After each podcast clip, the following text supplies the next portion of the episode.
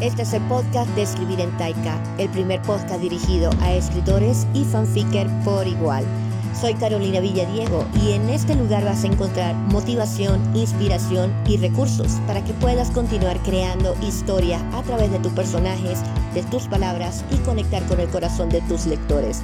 Entonces, nos vemos dentro.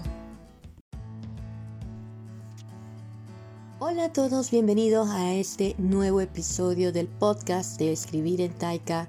Hoy vengo con un tema muy particular que estoy segura que todos y todas hemos tenido que enfrentar en algún momento, sobre todo si empezamos a publicar en plataformas como Fanfiction, AO3, Wattpad o en otras plataformas que te permitan compartir tus escritos y recibir comentarios. Entonces, hoy vamos a hablar de qué hacer ante un mal comentario. Y estoy segura, segurísima, que todas hemos recibido en algún punto de nuestro tiempo como escritores un mal comentario. Y es difícil, es muy, muy, muy difícil aprender a, tratar con ellos y aprender a, a que estos comentarios no se convierten en un obstáculo para que podamos seguir escribiendo. Porque muchas veces las opiniones de nuestros lectores pueden estar escritas de forma que se sienta muy personal, que se sienta como que si no estuviésemos haciendo un muy buen trabajo e incluso que nos desmotive y nos desaliente. Entonces, en este episodio de podcast vamos a hablar sobre qué hacer cuando recibimos esos malos comentarios. Y aquí voy a hacer el paréntesis sobre cuáles son esos malos comentarios. Porque tenemos que hacer una diferencia entre el mal comentario real y el comentario de odio. Y hay que hacer una gran diferencia porque las dos cosas no son iguales, no se sienten igual y no nos van a ayudar. Entonces, cuando estamos hablando de un comentario de odio, suelen ser esos comentarios que atacan a la temática o atacan al autor por el simple hecho de ser la temática y ser el autor. Entonces, por ejemplo, si estamos publicando una historia en una plataforma como Amazon a través de autopublicación, es probable que podamos estar encontrando los comentarios de personas que ponen cero o una estrella y empieza a decir que horrible tenemos otra historia gay. O otra vez el progresismo nos está atacando. O hasta cuándo vas a seguir escribiendo historias gay. Y ese tipo de cosas. Puede ser, aquí estoy haciendo el ejemplo por el tema de la temática. Pero podemos estar hablando de otro tipo de quejas que están atacando a la obra y al autor simplemente por el hecho de que existen. Entonces, esos comentarios de odio, eso no vale la pena ni siquiera. No, no, no vale la pena ni siquiera prestar la atención. Probablemente alguna plataforma te permita borrarlos, entonces esa es mi recomendación, bórralos. Si no te permite borrarlo, pues la recomendación sería buscar a través de seguramente tu lista de lectores, el grupo en donde tú publicas y demás, el apoyo para que las personas que realmente te lean y valoren la historia por lo que es y no la critiquen por el hecho de existir, entonces te apoyen colocando comentarios que puedan marcar la diferencia y que te puedan elevar en tal caso de que haya habido algún tipo de baja en puntaje en plataformas como Amazon para que puedas volver a recuperar un poco el valor que tenías en cuanto a la calificación dentro de la plataforma. Pero esos comentarios de odio no valen la pena y realmente ni siquiera deberíamos tomárnoslos en serio porque uno, probablemente la persona ni siquiera leyó la historia y lo único que hizo fue bajarla o entrar a ella y dejar su comentario de odio porque necesita destilar el odio al mundo. Segundo, porque esta persona tampoco te conoce. Entonces, si en ese tipo de comentarios de odio existen comentarios que atentan contra tu integridad, en donde dicen que eres una persona con tales características con las que no te sientes identificado o con, con la que no te sientes cómodo o cómoda, entonces definitivamente esa persona no te conoce, entonces no va a haber manera que esa persona pueda estar hablando en serio. Y si hay la posibilidad de que puedas reportar el comentario y que la plataforma pueda responder por ti y pueda eliminarlo o bloquear a esa persona para que no vuelva a atacarte, pues hazlo. No temas.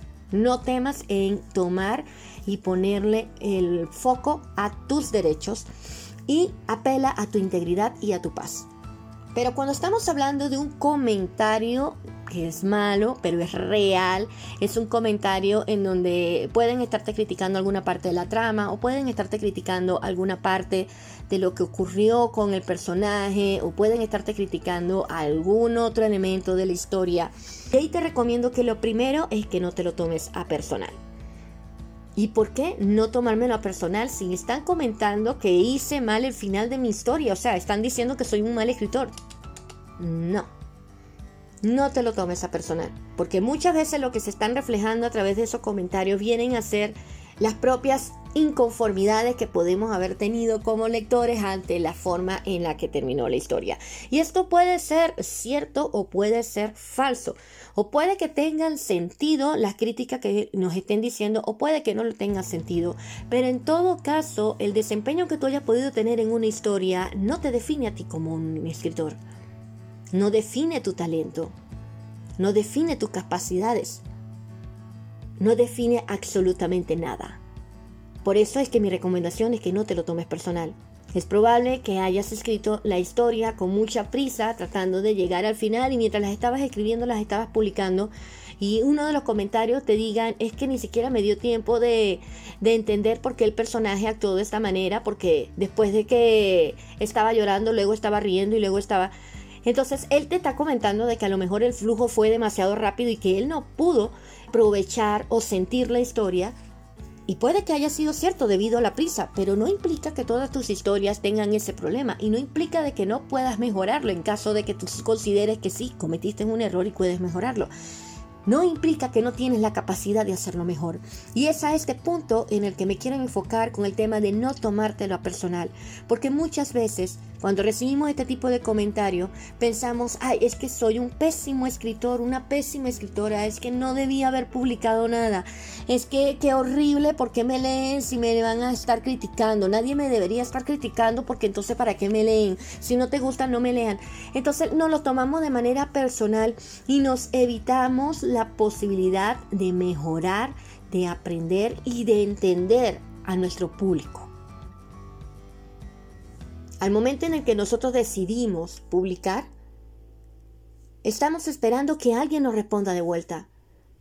Y en ese intercambio de respuesta de vuelta, no necesariamente todas las respuestas van a ser positivas y alentadoras.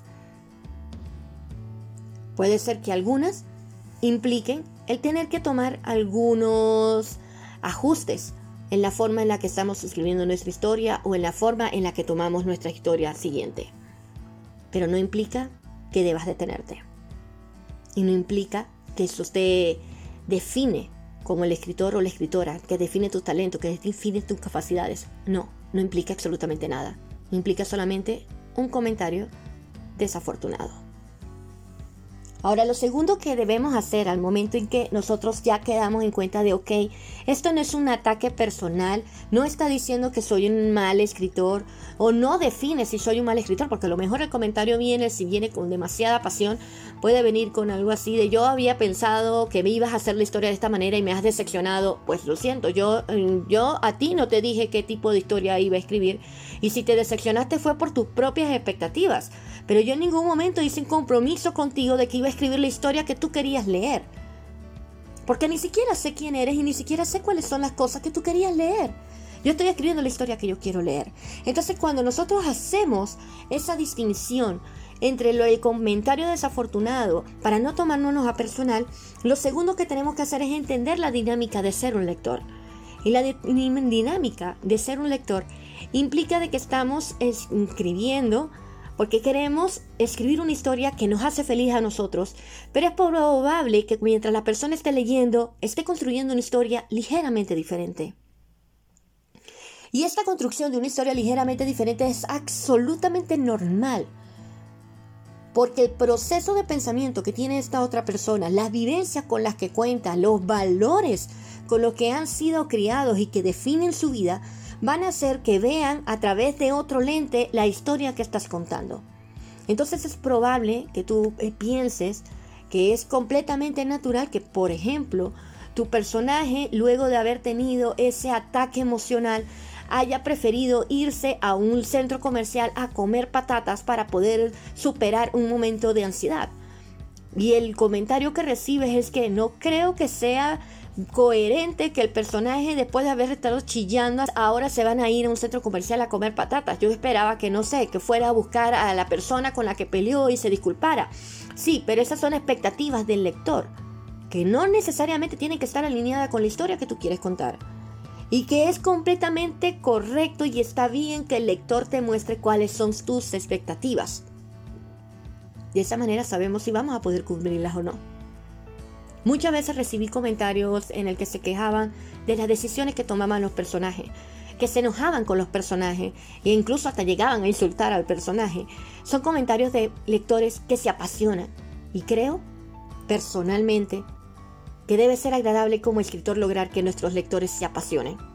Porque si nuestra historia no crea pasión, no crea emoción, eso eso es lo que nos debe preocupar. Entonces cuando veamos que nuestros lectores están empezando a apasionarse y a criticar las acciones del personaje, quédate con la tranquilidad que lo están haciendo desde su propio lente, juzgándolo sobre su propia brújula moral, sobre lo que él hubiese podido hacer o lo que él hubiese dejado hacer.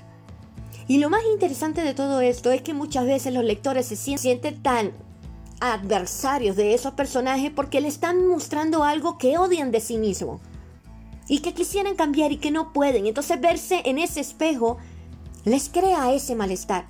Y es muy interesante porque la escritura viene a ser una, una forma terapéutica de darnos cuenta de cosas que pudiésemos mejorar. Pero nosotros como escritores no podemos intervenir en ese proceso que tiene el lector con la historia. Más allá de leer sus comentarios, agradecer el hecho de que están allí y tomar aquellas cosas que ahí venimos a este tercer punto que realmente nos hace mejorar. Entonces, en este tercer punto que hacemos con esos malos comentarios está el tomar lo que sirve para mejorar.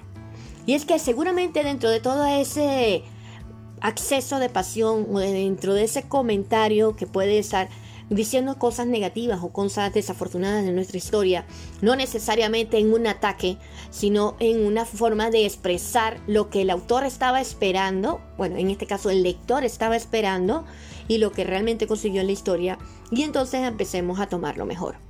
Porque puede ser, si vamos, vamos a la parte de fanfiction, que la recomendación o la mejora que podríamos tomar es calificar mejor a nuestra historia o colocarle mejores etiquetas para poder informar al lector qué es lo que se va a encontrar. Por ejemplo, yo en los fanfiction que he estado subiendo en este último año, coloco una nota inicial. No, lo, no solamente en etiqueta, claro, lo coloco en etiqueta, pero antes de ponerlo en etiqueta pongo, coloco una nota inicial, antes de que empiece toda la historia especificando cuáles son las condiciones que van a encontrar dentro de la historia, para que todos estemos alineados en cuanto a las expectativas. Entonces ya la persona que va a leer ya sabe de antemano qué es lo que va a encontrar sin que haya necesariamente spoiler. Por ejemplo, la última historia que estoy publicando en este momento, Dos viejas vidas, que es un fanfic de eh, Modao Sushi, ahí estoy especificando desde el primer momento que dos personajes se encuentran sin núcleo, pasaron por tortura después de la guerra, no tienen memoria y además tienen ciertas discapacidades. Y les especifico las discapacidades. Tal personaje está ciego y este otro personaje tiene las piernas amputadas.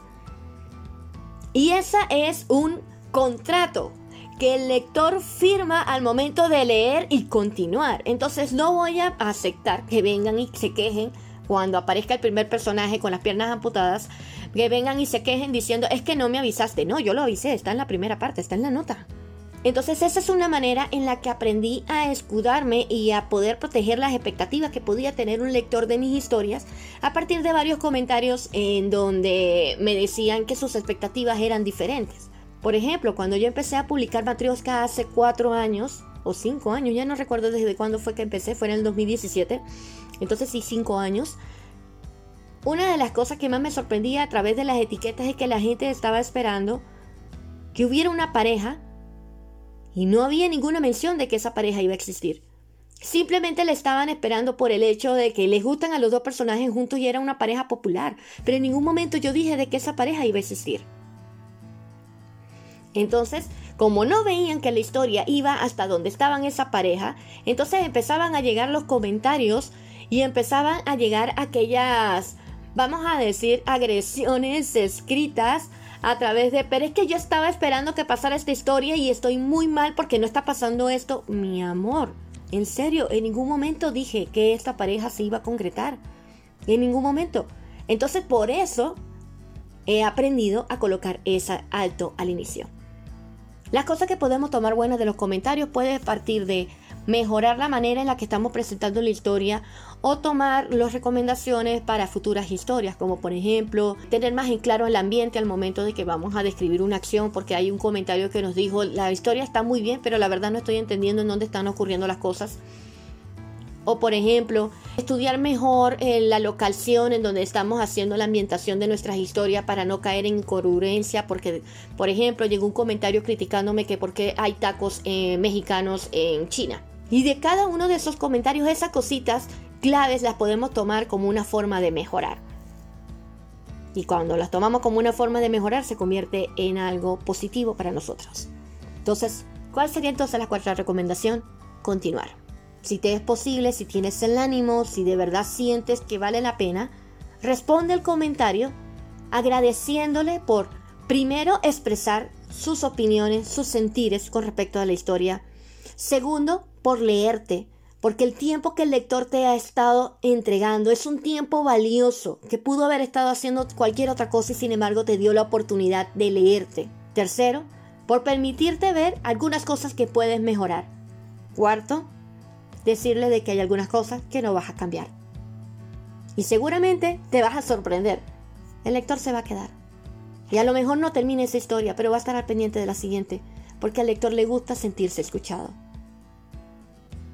y todos crecemos, que es lo más importante. Entonces, este es el final de nuestro podcast y estoy muy muy muy contenta porque van en un montón de actividades nuevas en este último trimestre y quiero, queremos que todos seamos parte de esto. Entonces te animo a que empieces a estar al pendiente de nuestras redes sociales porque este mes de octubre va a venir el bootcamp de novela a finales de octubre donde un fin de semana completo vamos a estar hablando de todos los puntos claves para poder escribir una gran novela. Además de eso, también tenemos el clan anti-cliché de Omegaverse que lo vamos a hacer como parte de nuestras actividades de la Academia Taika y una masterclass increíble. Entonces te recomiendo que verifiques toda la información que tenemos a través de nuestras redes sociales, que preguntes si tienes duda al respecto para que te podamos pasar toda la información y que seas parte de nuestra academia, porque todos los meses siempre estamos creando nuevas actividades para que todos y todas podamos mejorar en nuestra escritura y empoderarnos sobre el ser escritor. Entonces nos vemos la siguiente semana.